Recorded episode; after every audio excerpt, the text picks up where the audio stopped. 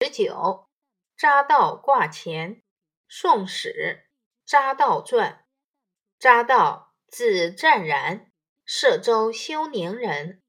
道性淳厚，有饭不教，所至勿宽恕。常出暗部，路侧有家沼，从者栽以陷。道即即直挂前于树而去。注释一：选自《宋史》，中华书局一九八五年版，标题为编者所加。匝道，北宋大臣。二、歙州休宁，地名，在今安徽境内。三、淳厚，淳朴厚道。四、犯，冒犯。五、教，计较。六、勿宽恕，力求做到宽恕。七、按部，巡视所管辖的地区。文艺，匝道，字湛然，是歙州休宁人。匝道天性淳朴厚道，别人冒犯了他，他从不计较，所到之处总是宽厚待人。他曾经外出巡视自己所管辖的地方，路边枣子长得很好，随从摘了一些献给他。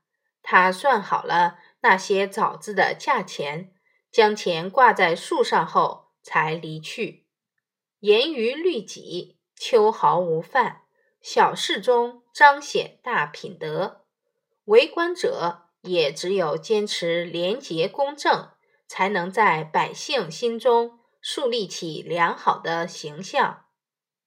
你知道吗？秋毫无犯。